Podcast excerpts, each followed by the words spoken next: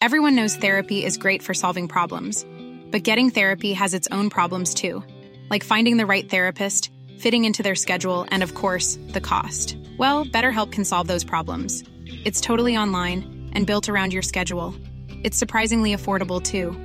Connect with a credentialed therapist by phone, video, or online chat, all from the comfort of your home. Visit betterhelp.com to learn more and save 10% on your first month. That's BetterHelp H E L P. Heraldo Radio. El dedo en la llaga. Había una vez un mundo en el que nadie creía. Un país de historias inexplicables. Una nación con personajes asombrosos. Santo Tomás tenía razón. Hay que ver para creer. El México increíble, las verdades que duelen, la voz de los que callan, el dedo en la llaga. Infórmate, diviértete, enójate y vuelve a empezar.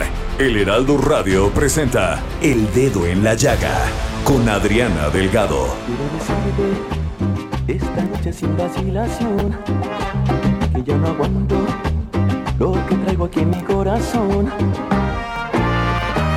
Me gustas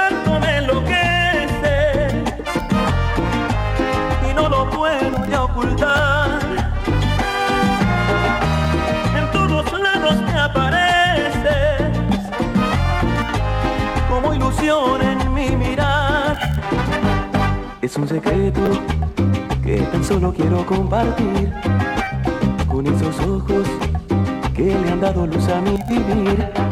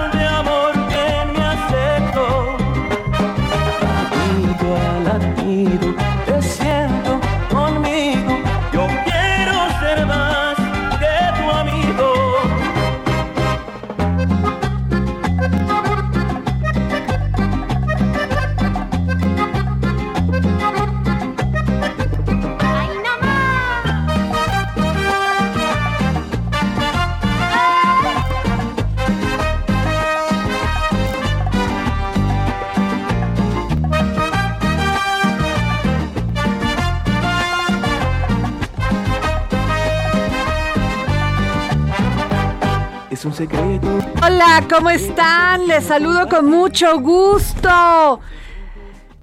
Estamos escuchando este miércoles 27 de abril a nuestro querido Marco Antonio Solís y esta canción que siempre nos, nos pone de muy buen humor, más que tu amigo. A ver, escuchémosla.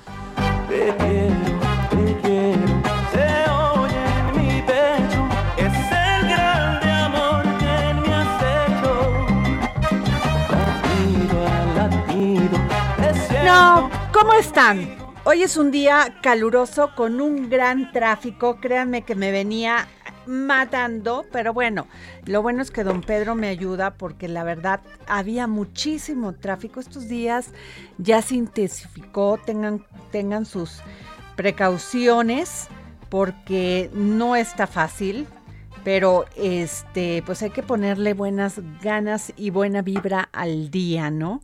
Y fíjese que resulta que ya viene la reforma electoral. Bueno, la habían, este, ya habían, eh, la habían pasado en un en la comisión, pero a ver, les cuento, los grupos parlamentarios en la Cámara de Diputados esperan que el presidente Andrés Manuel López Obrador envíe este miércoles su iniciativa de reforma legal en materia electoral y en ese contexto Morena, PT y Verde, eh, el Partido Verde fueron convocados el jueves a una a una reunión con el mandatario en Palacio Nacional. En el caso que llegue el proyecto, Morena buscará que le dispensen todos los trámites legislativos y sometiera a discusión y votación el jueves, aun cuando tendrían que convencer a PT y a Verde Ecologista de respaldar respaldarla debido a que el mandatario ha anunciado que, entre otros puntos, incluirá la reducción de los legisladores plurinominales y bajar el gasto electoral. Y tengo en la línea al diputado Hamlen García Almaguer de Morena. ¿Cómo está, diputado? Es que aquí corriendo, ya sabe, uh, este, por esta ciudad. ¿Cómo está? Buenas tardes. Buenas tardes, Adriana. Me da mucho gusto saludarte. No, gracias a usted por, por, por, tomarnos la llamada. Oiga, este, a ver, eh, la oposición dice que ustedes están buscando fax track para la reforma electoral. Bueno, pues primero decirte que en efecto tenemos una reunión programada mañana con, el señor presidente de la República. Ajá. Nosotros estamos convencidos de que el marco constitucional establece un sistema de división de poderes, pero también de colaboración. Y así lo ha expresado en esos términos también el presidente de la Suprema Corte de Justicia de la Nación. Para resolver los grandes problemas del país, el Poder Ejecutivo, Legislativo y Judicial tienen que definir las metas, objetivos y trabajar en un solo sentido para poder salir adelante. En ese sentido, nosotros estamos muy abiertos al diálogo y agradecemos la invitación del presidente y sabemos que eh, existen prioridades que fueron planteadas desde el Plan Nacional de Desarrollo y en la estrategia política del partido y la coalición que lo llevó al poder y nosotros confiamos en que vamos a seguir teniendo esa muy buena relación con nuestros aliados del PT y de El Verde. En la anterior ocasión que nos reunimos con el presidente de la República tratamos asuntos de la agenda legislativa y acabamos de aprobar el presupuesto eh, de egresos de la federación.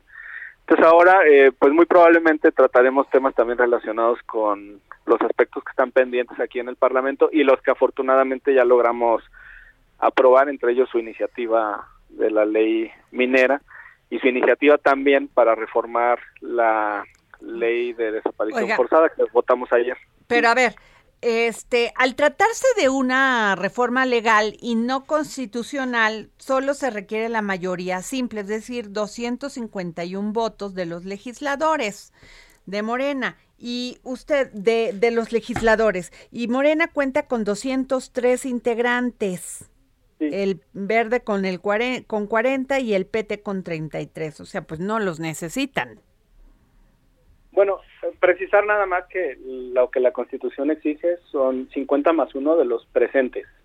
Ok. Eh, el, cálculo, que hace eh, es adecuado si estuviéramos los 500 legisladores en una... Ah, Eso, la única vez que ocurrió es en la reforma constitucional en materia eléctrica, porque ni siquiera en la sesión de instalación del Congreso del primero de septiembre eh, estuvimos los los 500. Normalmente tenemos... Ni tampoco en lo de la reforma eléctrica, porque creo que faltaron dos, dos diputados, entre ellos uno de ustedes que andaba dando un concierto, ¿no?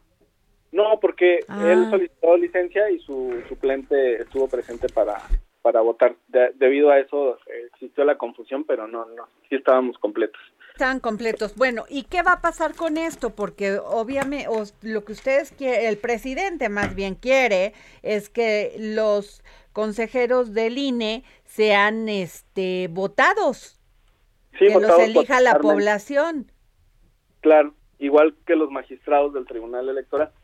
Fíjate que es un esquema muy muy interesante porque lo que él planteó verbalmente, y habrá que esperar la iniciativa por escrito, pero lo que planteó verbalmente es que al ser el INE un órgano del Estado, y el tribunal también, él está invitando a que participemos los tres poderes, es decir, eh, en otros países como en Estados Unidos, por ejemplo, mucho, muchas de las nominaciones se hacen directamente por el presidente de la República y no pasa nada, nadie le asusta, o incluso por los gobernadores de los estados, te pongo un ejemplo.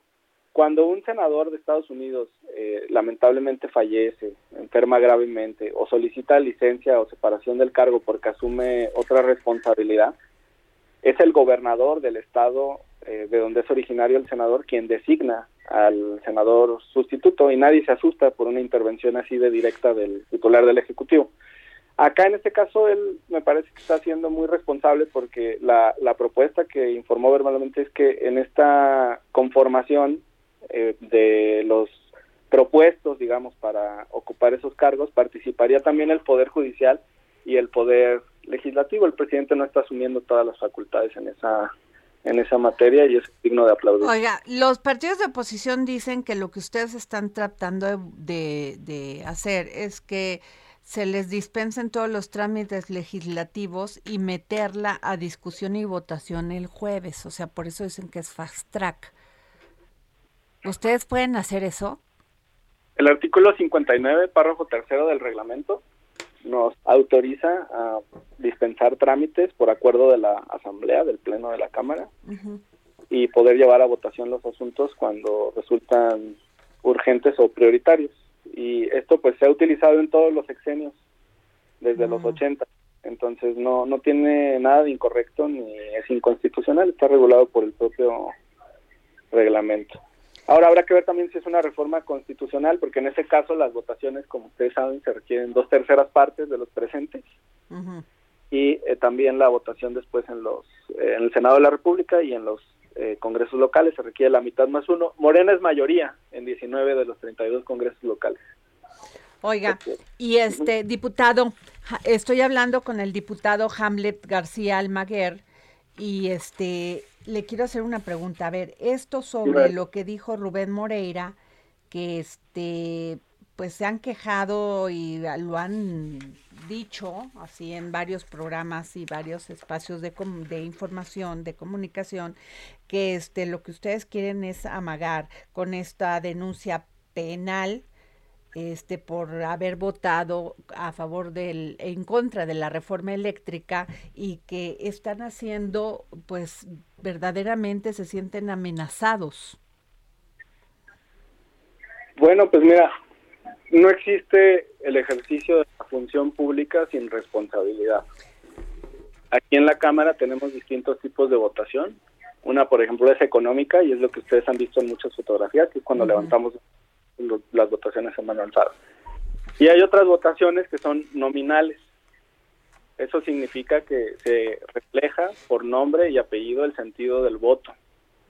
Y esto es como por un sentido de responsabilidad ante la sociedad. Tenemos además dos tableros gigantes al interior del recinto parlamentario y ahí viene el, el, partido político al que perteneces, tu nombre y tu apellido y todo esto queda en las bitácoras y en el diario del debate. Pues esto es para eliminar la secrecía, ¿no? Porque si no ahí se diluye la responsabilidad. Si votaran de manera secreta, pues cómo vas a saber cómo votó tu diputada o tu diputado. Y el pueblo de México es el que le, demanda a sus legisladores el sentido de su voto y lo expresa a través de las redes sociales, lo expresa a través de la manifestación de ideas y también lo va a expresar en las urnas y eso se va a notar en las próximas elecciones de junio en Aguascalientes, Durango, Hidalgo, Tamaulipas, Quintana Roo y Oaxaca, según las encuestas. Pues, pero, pero sí es como amagar, o sea, y más máxima si viene esta esta reforma electoral, ¿no?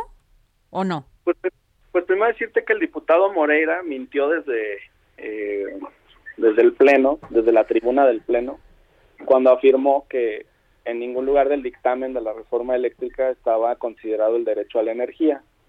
En ese momento nosotros solicitamos que se leyera la página 255 y 256 del dictamen y ahí queda muy claro que se establecía en el artículo cuarto constitucional el derecho la energía. Entonces, ¿qué puedes esperar de un mentiroso que se anima a desde la máxima tribuna de la nación a decir pues esta sarta de falsedades cuando está el texto, ¿no? A disposición de todos los legisladores. Oiga, diputado, pero a ver, este, a ver, ya aquí en confianza entre usted y yo. ¿Sí se negoció con ellos? ¿Sí, ¿Sí llegaron en algún momento a tener un acuerdo con el PRI? En el Parlamento abierto, los gobernadores del PRI, incluyendo Omar Fayad, presentaron propuestas como la de la reforma al artículo cuarto constitucional, que después fueron recogidas en dos iniciativas particulares, la de la diputada Carolina Villano, que ahora es candidata en Hidalgo y que por cierto va en un lejanísimo segundo lugar debajo de Julio Menchaca por más de 20 puntos. Y la otra es de otro legislador de ahí del, del estado de Hidalgo que presentó una iniciativa similar a la del presidente de la República. Esas fueron dos señales de que el PRI estaba dispuesto a acompañar ciertos aspectos de la reforma que evidentemente resultaban benéficos para... ¿Y en qué momento se rompió eso? Pues es lo que hay que preguntarles a ellos, porque hicieron las observaciones. Y nosotros aceptamos nueve de sus doce observaciones y las incluimos en nuestro dictamen a través de un mecanismo que se llama reserva, es una forma de modificar los dictámenes que vienen de la comisión. Nuestro coordinador presenta una reserva ante el Pleno para que se incluyan estos nueve puntos y entonces cuando ya se circula el dictamen y se les da una semana extra para que lo revisen, pues ahí estaba todo el contenido. Era un dictamen muy extenso, tenía 264 páginas. Yo creo que los legisladores de oposición no lo leyeron. Pero sería interesante saber por qué votaron en contra de sus propias... Oiga, y, y pues con el PAN no hubo coqueteo. Con el PAN no hubo así, siquiera un guiño, vaya.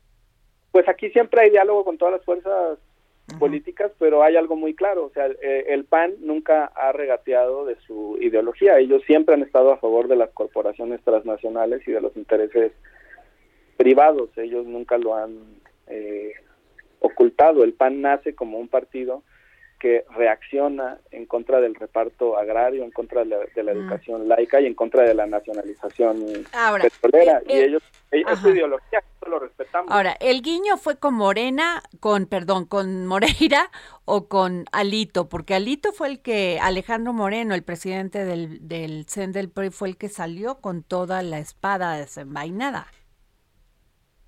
Pues aquí lo interesante es la lectura que le puedes dar a las propuestas de iniciativa que presentaron dos legisladores del estado de Hidalgo y la ahora candidata a ah, bueno, me queda yo claro.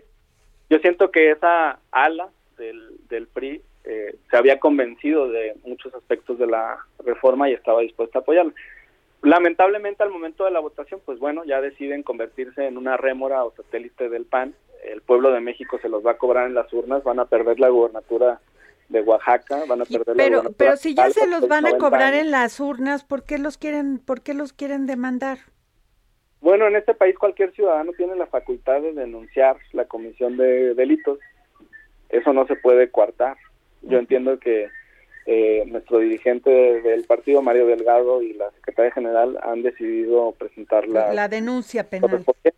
¿Sí? Y será la Fiscalía como órgano autónomo del Estado quien desarrolla las investigaciones. Lo que no sé es por qué le tienen miedo a la Fiscalía General de la República y al Poder Judicial de la Federación si se trata de un órgano autónomo y un poder independiente. Vivimos en un Estado de Derecho, no tendrían por qué temer el que nada pues debe, nada Pues sí, hay que temerle, diputado, ¿cómo no? Pero bueno, yo le agradezco mucho, diputado Hamle García Almaguer. Gracias por, por siempre contestarnos la llamada para el dedo en la llaga y para podernos explicar de estos temas. Muchísimas Estamos gracias. muy pendientes. Gracias, muy amable. Gracias. Me encuentran en Twitter como Hamlet-Almaguer. Buenas tardes. Gracias, ¿eh? Pues más claro ni el agua, o sea, muy claro el diputado. Se lo agradezco porque todos siempre te contestan entre las ramas, ¿no? Como dicen en Veracruz. Y bueno, a ver, el gobierno de México está buscando un pacto con las empresas privadas para limitar los aumentos de precios de los artículos básicos en un, pues dicen que en un intento por controlar la inflación que no cede desde, pues ya que, que llevamos, o sea que sube, sube y sube. Digo, esto no es nuevo, ¿verdad? Siempre hemos tenido inflación y siempre hemos tenido crisis económicas en este país. Pero yo le pedí este a Luis Adrián Muñiz, economista para México, para Vector Casa de Bolsa, que pues nos pudiera contestar la llamada. Gracias, Luis Adrián, este, para que nos explique, pues, porque todas estas medidas siempre tienen consecuencias. Hola Adriana, ¿qué tal? Muchas gracias por la invitación. Un saludo. Gracias a ti. ¿Qué, pues, ¿qué consecuencias puede traer esto? Porque a mí me da pánico que siempre cuando empieza a, a, a, crecer la inflación, siempre quieren regular todo, siempre quieren ponerle control de precios, siempre quieren hacer y no que el mercado siga su propio esquema. Sí, mira, yo creo que aquí es importante contextualizar un poco eh, cómo viene la inflación desde ya bastante tiempo. Básicamente desde 2021 la inflación se aceleró después de la crisis eh, económica de COVID-19 durante 2020 y todo el año pasado la inflación vino incrementando su medición quincena tras quincena, particularmente el grupo de precios subyacentes donde están las mercancías alimenticias. Esa tendencia sigue siendo bastante, eh, bastante consistente y al cierre de la primera quincena de abril, los alimentos ya están creciendo en torno al 10% anual, lo que sí es una medición bastante preocupante, son máximos de 20 años. Bueno, la canasta básica por lo menos 14%, ¿no? Así es, así es. Digo, la canasta básica son 82 genéricos, pues, pero yo estoy hablando de un índice más grande, que son casi 300, ¿no? Pero, pero en efecto, el, el, digamos, la tendencia es esa, de alza y niveles no vistos en los últimos 20 años. Lo que el gobierno federal ha estado platicando, o ha estado tratando de decir desde hace eh, algunos días, es que están buscando este pacto justamente para tratar de limitar el incremento en los precios de las mercancías. Pero aquí creo que es bien importante eh, dejar claro que el choque que estamos viendo en la inflación es un choque de oferta y además es global. Es decir, estos intentos que puede hacer el gobierno federal para contener los precios de las mercancías no van a tener un efecto duradero. Y si lo logran extender durante un periodo de tiempo relativamente largo, hay riesgo de que algunos mercados se distorsionen. ¿no? Es, es bastante documentado en la literatura que cuando tienes precios por debajo de lo que deben de estar, usualmente se observan la existencia de mercados negros y puede haber escasez de esos productos. Entonces, si es una medida peligrosa, hay que ver los detalles. La realidad es que hasta ahorita sabemos muy poco, solamente lo que el presidente López Obrador comentado en dos o tres ocasiones durante su, su, su conferencia mañanera, pero aparentemente la siguiente semana conoceremos los detalles y habrá que ver cómo son, cuáles son y qué es lo que está eh, proponiendo, tanto en magnitud como en cantidad de genéricos. El, el gobierno le puso un precio límite al gas LP porque también con la con la justificación de eh, bajar la inflación o por lo menos que no creciera y, y esto que no aumentara pero pues esto no sirvió de nada. Bueno son medidas de corto plazo no en el momento en el que lo ponen sí hay una hay un efecto eh, en el momento la, de la quincena digámoslo. Pero después tienes que flexibilizar. Si tú recuerdas la medida del gas que comenzó en agosto del año pasado, lo bajaron y después tuvieron que irlo deslizando poco a poco, que es lo que sigue No, y hasta una empresa de gas hicieron. Así es. Pero al final de cuentas, si ves el comportamiento del precio del gas, pues sigue siendo uno de los genéricos que más ha aportado a la inflación durante este periodo, durante estos meses. Entonces, no puedes, por eso digo que es importante los detalles, porque no puedes decir el precio del arroz, por, por citar un ejemplo, vamos a disminuirlo 10% y dejarlo ahí. Porque si no, puede distorsionar de manera importante el mercado, además de que alguien tiene que pagar eso, ¿no? Claro. Eh, ya seamos los contribuyentes, ya sean las empresas, ya seamos todos, eh, o, incluso todos, eh, digamos, a manera de escasez, ¿no? Ese sería como el costo. Oye, y eso que no le hemos agregado el costo, Luis Adrián Muñiz, economista para México, para Vector Casa de Bolsa, el costo de la delincuencia. O sea, el tema de la, de la, el traslado de los productos que muchas veces pues son víctimas de estos delincuentes que toman las camionetas o toman los transportes. Sí, por supuesto, digo, esos son costos adicionales que sí son importantes para la economía. Hablando exclusivamente del tema de precios, podríamos ver una disminución importante en el momento en el que se tome la medida, pero no puede ser una medida que dure mucho tiempo porque sí puede tener riesgos sobre los mercados en donde apliquen. ¿No? E insisto, hay que esperar a ver los detalles. Pues no, no pinta bien, Luis Adrián, no pinta nada bien este tema.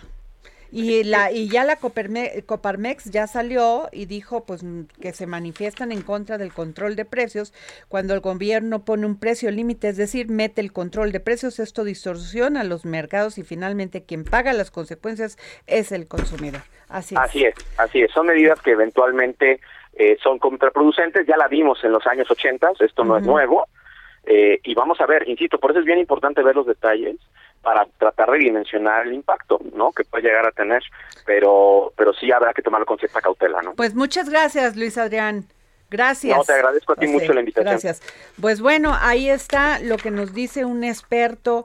Este, híjole, yo creo que eso nunca ha funcionado cuando quieren meterle control a los precios desde el gobierno y lo único que hacen es distorsionar los mercados, además de que este también pues los empresarios tienen que sobrevivir y si no sobrevive la empresa, pues no hay empleos.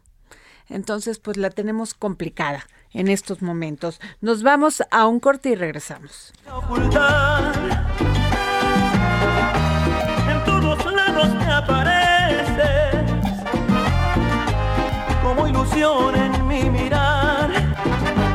Es un secreto que tan solo quiero compartir con esos ojos que le han dado luz a mi vivir.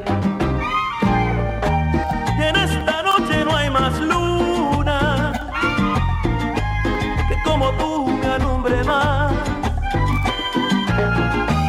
En mi alma crece una fortuna por tanta dicha que me da. Sigue a Adriana Delgado en su cuenta de Twitter arroba Adri Delgado Ruiz. Además, te invitamos a enviar tus opiniones y comentarios en texto o por mensaje de audio a través de WhatsApp al 55 2544 3334. Y si quieres escuchar El Dedo en la Llaga de El Heraldo Radio, en cualquier momento y donde quiera que te encuentres, descarga el podcast disponible en Spotify y iTunes. Heraldo Radio, la HCL se comparte. Everyone knows therapy is great for solving problems, but getting therapy has its own problems too, like finding the right therapist, fitting into their schedule, and of course, the cost. Well, BetterHelp can solve those problems. It's totally online and built around your schedule. It's surprisingly affordable too. Connect with a credentialed therapist by phone, video, or online chat, all from the comfort of your home. Visit betterhelp.com to learn more and save 10% on your first month. That's BetterHelp H E L P.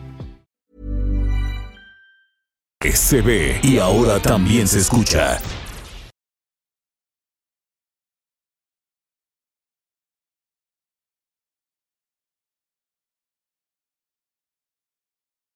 Heraldo Radio, la HCL se comparte, se ve y ahora también se escucha.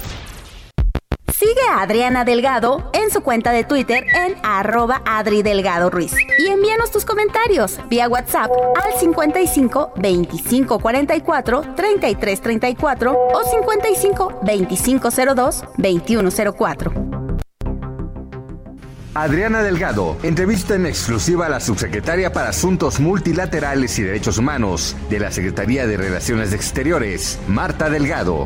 ¿Tú crees que este gobierno ha generado condiciones para que las mujeres progresen, tengan equidad, estén libres de violencia? En muchos aspectos sí, aunque no dejaría de admitir que tenemos desafíos, eh, porque estas circunstancias de nosotras no se pueden abatir de un día para otro. Son temas que vienen eh, pues muy eh, eh, imbricados en la condición de la mujer desde que nacemos, en nuestras generaciones, en nuestra educación. También en la manera como se hace el manejo de la administración pública, incluso en el sector privado. Tú has de haber sido testigo también de la discriminación, de la falta de acceso de las mujeres a los cargos del poder en el sector privado, en los medios. Es una lucha de género, no es una lucha política, ni es una lucha del gobierno o de la sociedad civil. Es una lucha de las mujeres, de todas nosotras, en donde quiera que estemos. El gobierno de México persiste en, la eh, búsqueda de, mayor justicia, de abatir la violencia, pero eso no quiere decir que no tengamos violencia. En México sigue eso, ¿no? Y, y es uno de los grandes lastres que tiene el país el poder terminar con esta violencia hacia las mujeres. Jueves, 11 de la noche, El Dedo en la Llaga, Heraldo Televisión. Bueno, no se pierdan esta entrevista con Marta Delgado, subsecretaria de Relaciones Exteriores, porque le pregunté qué va a hacer en el 2024 y me dijo que ella va a seguir acompañando a Marcelo Ebrat, quien es secretario de Relaciones Exteriores, pero que le gustaría que fuera candidato y le gustaría verlo como presidente de la República. Así que va a estar buena, ¿eh? Porque pues el presidente ya sacó sus corcholatas, este Jorge Sandoval, y entre ellos pues mencionó a Marcelo Ebrard, que yo creo que no deben de descartar tampoco a Ricardo Monreal, ¿eh? Con todo respeto. A ninguno de ellos dos lo pueden descartar, son políticos muy experimentados y los dos, en el caso de Marcelo... que no lo haya mencionado el presidente dentro de sus corcholatas. corcholatas. Ese es por mérito propio. Así es, Jorge. Fíjate, Jorge Sandoval, que desde enero se están registrando casos de hepatitis virales en España, en Estados Unidos e Israel por lo menos en España han ya van como 169 menores afectados por esta infección de origen desconocido. Y le agradezco enormemente al doctor Vicente Carreño, eh, patólogo y presidente de la Fundación para Estudios de Hepatitis Virales que me conteste. Él está en Madrid y es una eminencia en estos temas. Doctor, ¿cómo está? Buenas tardes. Buenas tardes, muchísimas gracias por la presentación. Mm, no, muchas gracias a usted, doctor. Pues preocupante esta insólita hepatitis infantil que pues no se no se tiene muy claro el origen. No, el origen no está claro.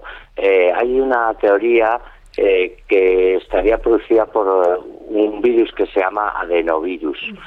Pero es, es, un poco frágil. ¿Por qué? Por, esencialmente por dos razones. Porque el adenovirus no producía nunca una hepatitis en niños sanos. Y luego la segunda razón es que solo se ha detectado en el 43% de estos niños, con lo cual más de casi el 60% es por la causa. Entonces, es, puede ser por adenovirus, pero no hay una base, eh, en mi criterio, todavía demasiado sólida.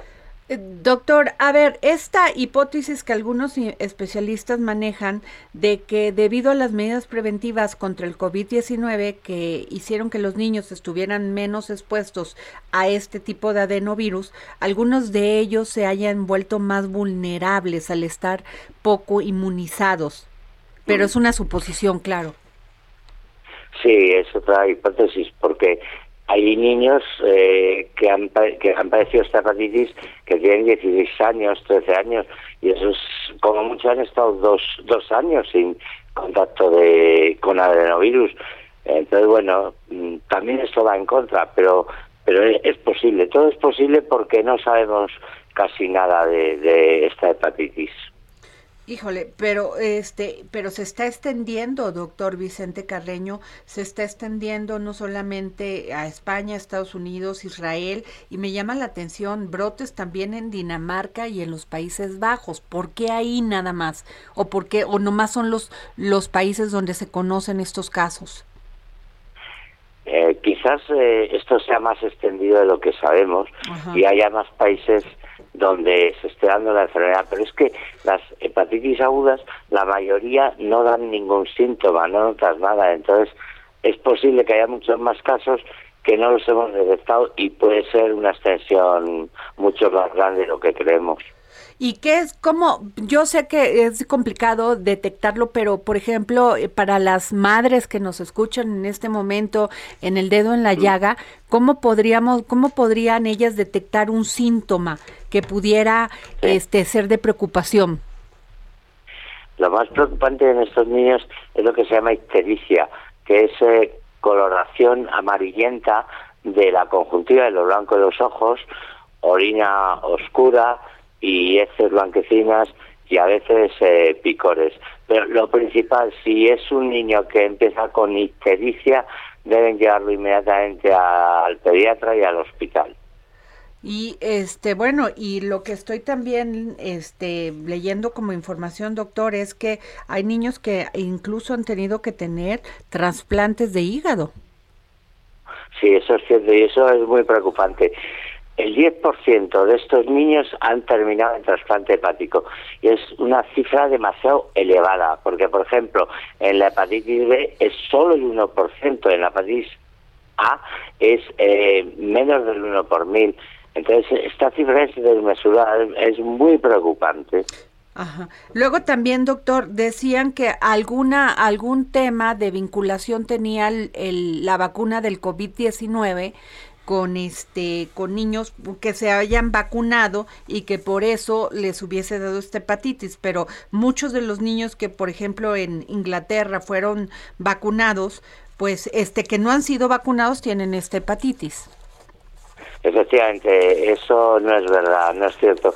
Eh, los niños, la mayoría, no han sido vacunados. Luego, la vacuna frente a la COVID no ha intervenido para nada. O sea que entonces este no hay que preocuparse en ese sentido, ¿no? Pero doctor, pues este pues es preocupante este brote. Eh, todavía no descubren la causa entonces. No, la cosa con certeza no se, se desconoce. Pues yo le agradezco, gracias doctor Vicente Carreño, hepatólogo y presidente de la Fundación para el Estudio de Hepatitis Virales, de, desde, gracias que nos haya usted tomado la llamada desde Madrid. Encantado, muchísimas gracias, muchas gracias. Pues qué, qué delicado, Jorge. Efectivamente. Porque, porque... porque además el doctor nos diga que no han, no han descubierto la causa de esta hepatitis y ya se está regando por, por Europa. Ya se está regando, pues tengan cuidado. ¿Qué, ¿Qué, cuidados tienen que, lavar, que tener? Perdón, pues lavar sus manos.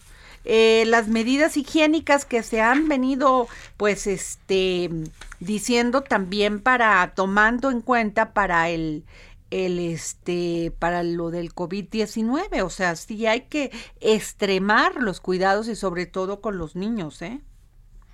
Así es, y ojalá que no llegue a América, bueno, a México y que estemos preparados, que la atención para las autoridades de salud, Adriana, que tomen este cartas en el asunto. Vamos, vamos a tratar de solicitar y pedimos este, informes en la Secretaría de Salud, pero pues no pudimos contactarlos y pues le hablamos directamente al doctor Vicente Carreño, hepatólogo y presidente de la Fundación para el Estudio de Hepatitis Virales en, en España, para que nos pueda decir de estos casos que ya detectaron ellos. Así es. No, qué terrible. Bueno, Jorge, tú tienes una información. Así es, fíjate que la cooperativa La Cruz Azul, Adriana, ha mandado el día de hoy un comunicado oficial muy importante que dice así, los socios de esta cooperativa y quienes encabezamos de forma legal y legítima los actuales consejos de administración y vigilancia lamentamos profundamente al tiempo que condenamos enérgicamente los hechos de violencia acaecidos la madrugada de este día en, en nuestra planta productora de cemento ubicada en el municipio de Tula de Allende, estado de Hidalgo. A este respecto, es imperativo aclarar en todo momento nuestras acciones en contra de Federico Sarabia y quienes hasta el día de hoy mantienen retenida ilegalmente la planta. Se han llevado a cabo por la vía legal privilegiando los canales institucionales, la certeza jurídica, pero sobre todo la integridad física de sus ocupantes. Luego también dice, de parte de quienes integramos de manera legal y legítima esta cooperativa, en ningún momento se ha considerado la violencia, como opción para restituir nuestro patrimonio y toda acción emprendida en el pasado se ha llevado a cabo con el apoyo de las autoridades. A ver, por favor. Y, finaliza así diciendo, a raíz del anterior, los socios y trabajadores de esta cooperativa solicitamos la oportuna intervención de las autoridades competentes para investigar, deslindar responsabilidades y sancionar a los responsables de tan lamentables sucesos, así como para dar fin a la ilegalidad que persiste en la planta de Tula y traer orden y justicia a nuestras comunidades. Eso es lo que dice la cooperativa La Cruz Azul en este comunicado oficial que publicó pues sí, porque estuvo muy, muy, estuvo terrible los hechos de violencia ahí, murieron no sé cuántas personas. Ocho, personas. Ocho personas. Es, es, terrible y sobre todo que las autoridades nuevamente no tomen cartas en el asunto y no dejen crecer ¿sabes la qué parece? Como que es, o sea, hay una desidia, una desidia, o sea, eso pasa ahí, que se arreglen entre ellos. ¿Sí me explico? Entre sindicalistas, que se arreglen entre narcos que se arreglen entre mujeres. Pero lo que tienen que hacer es, hacer, es, hacer pues cumplir la ley, Adriana, porque, hay, hay una terrible impunidad. Así es. Nadie quiere hacerse responsable. Me da la impresión que está tan coludido todo no, y estos escenarios. De, delincuencia que nadie quiere, sus, quiere salvar el pellejo todo el mundo. Y nadie quiere pagar los costos de aplicar la ley, ¿no? Pues Todos quieren hacer política no es sexy, Jorge. Claro que no es sexy aplicar. Claro, ir a pedir el voto, sí, tener el poder. Claro. Pero aplicar, aplicar la ley, no, claro que no. Claro que es, que es para que los contratamos, sobre todo para dar certeza bueno, pues no ves que van a pasar, ahorita está platicando con el diputado ah, eh, Hamlet, García Almaguer. a ver, pues no, vamos a ir sobre el pueblo. Les tiene que pedir cuentas a los a los eh, diputados que votaron en contra de la reforma.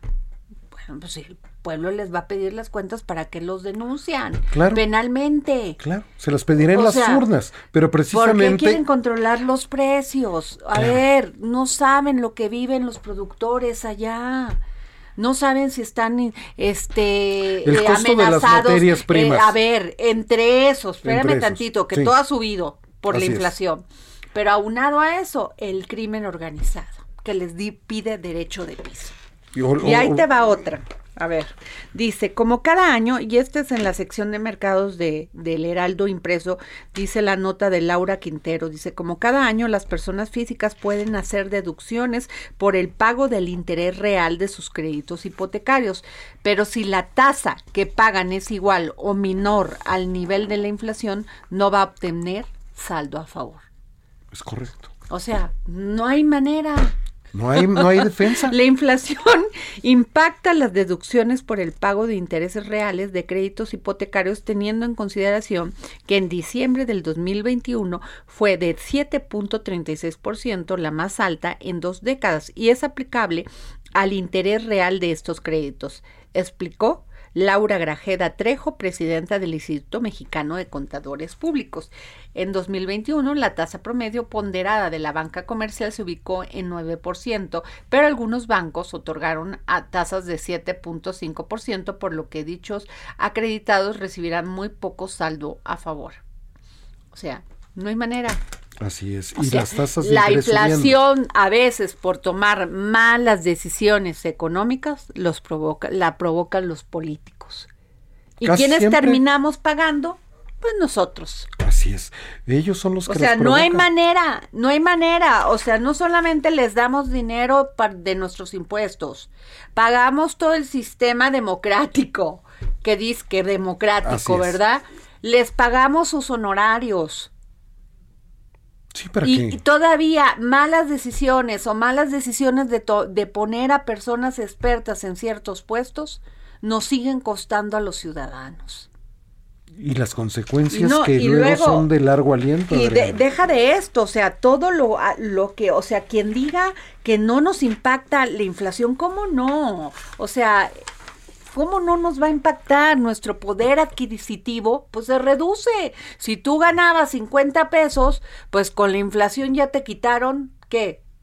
No, muchísimo. 20%, pues 20%, Jorge, entre un entre cosas y otra cosa. El ama de casa que salía con 100 pesos a la calle no puede comprar lo mismo que lo que compraba hace 6, 8 meses. Así de sencilla es la explicación. No tenemos que hablarle a especialistas para que nos los expliquen. Así es. Así de sencilla es la explicación. Y bueno, pues el gobierno como pues no quiere este, dejar los programas sociales porque pues esos les ayudan. Todos los gobiernos son iguales, ¿eh? Todos, todos, los todos, los gobiernos primero ven su asunto electoral, o sea, dar dinero, dinero, dinero, pero no producen nada. Efectivamente. O sea, el dinero nada más sale de lo que nosotros damos. Entonces dicen, a ver, es que lo que van a, lo que se va a recabar de impuestos va a servir para hacer la empresa en litio la empresa de Litiomex y qué expertos, a cuánta gente le van a dar eh, trabajo, cuántas personas son especializadas en ese tema. Así es. Es que, de veras, Jorge, yo no dudo que haya buenas intenciones. Pero esas buenas intenciones muchas veces impacta cuando nos, cuando son buenas decisiones, cuando son con buena intención, perdón, pero que no son redituables y el gobierno nunca ha sido buen empresario, Jorge. Está. No sabe, porque primero va la ambición política antes que el empresarial. Y cuando la ambición política va por delante, pues entonces todo es electoral. Hay que dar programas, programas sociales, no importa que a la gente le lleguen mil pesitos al mes o dos mil pesitos, ¿para qué le sirve si la inflación sigue creciendo? Si los políticos siguen tomando malas decisiones económicas. Se le hace agua en la mano. En vez de que tengamos, tengamos este, empresas ser productivos, ganarnos nuestro dinero, pero que nos alcance, que nos, que nos reditúe. Y como dicen los de la Cruz Azul, certeza jurídica. Porque ¿cómo vas a invertir si sabes que llegan unos vivales, te toman tu empresa y dejas de producir y te paran y dejas de ganar? Pero así de sencillo, no necesitamos expertos que nos los expliquen, así de sencillo todo lo que se va en programas sociales, si no hay, si no hay productividad, se les hace nada se les hace agua en la mano. Mira, por ahí leí el otro día, Adriana, que decía alguien, fíjate que si regalar dinero no acaba con la pobreza, al igual que si regalas libros, pues tampoco acabas con la ignorancia. Pues sí. Así es sencillo, bueno, pero nosotros por lo menos hacemos nuestro trabajo, nuestro intento todos los días, porque el único programa que regala libros todos, los, días, todos los días es el dedo en la llaga con Adriana Delgado. Y hoy vas a regalar cuatro, cuatro libros. A ver, vete despacito y los diciendo. Mira, gracias al dedo en la llaga y al Fondo de Cultura Económica está el libro Aquí acaba la patria de Federico Mastro Giovanni, que es un libro que habla acerca de la migración, Adriana. Es un libro que te ayuda a comprender la migración de Federico Mastro Giovanni, Aquí acaba la patria.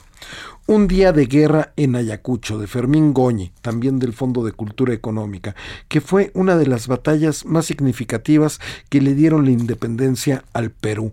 De Fermín Goñi, Un día de guerra en Ayacucho. Ya saben lo que tienen que hacer, seguir arroba Adri Delgado Ruiz y decirle primero seguirla y luego decirle yo quiero un día de guerra en Ayacucho o aquí acaba la patria de Francisco de Federico Mastro Giovanni y también tenemos Mapocho de Nona Fernández.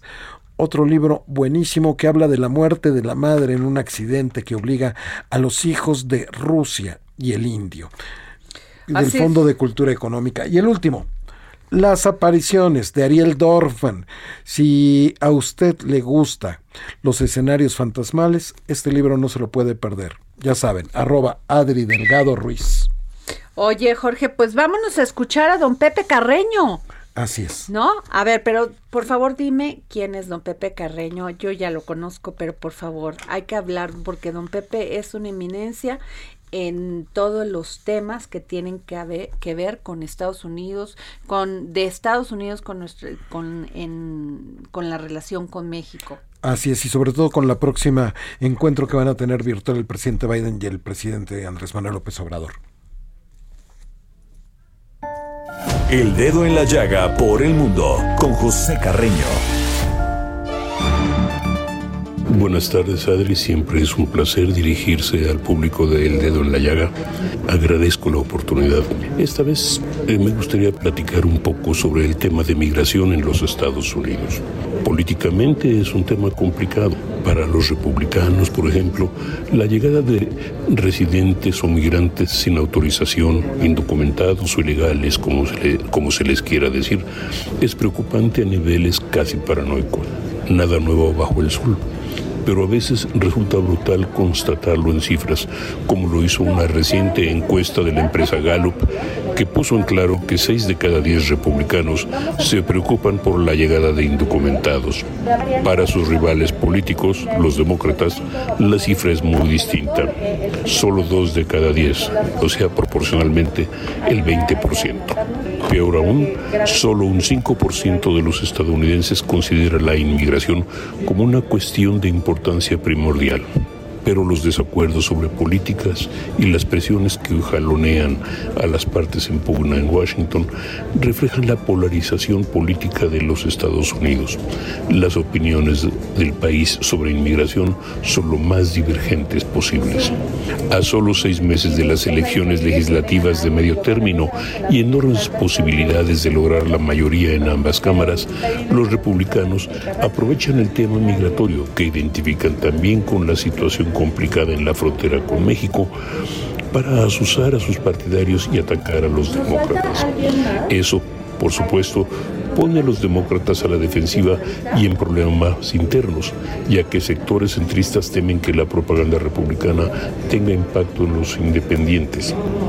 Ese es el telón de fondo para el debate que rodea el proyecto del presidente Joe Biden para terminar con la política de deportación justificada con el llamado Título 42, impuesta por el gobierno del presidente Donald Trump y que se presentó originalmente como una medida para deportar a migrantes que llegaban a la frontera de Estados Unidos-México sin posibilidades de asilo debido a la pandemia de coronavirus.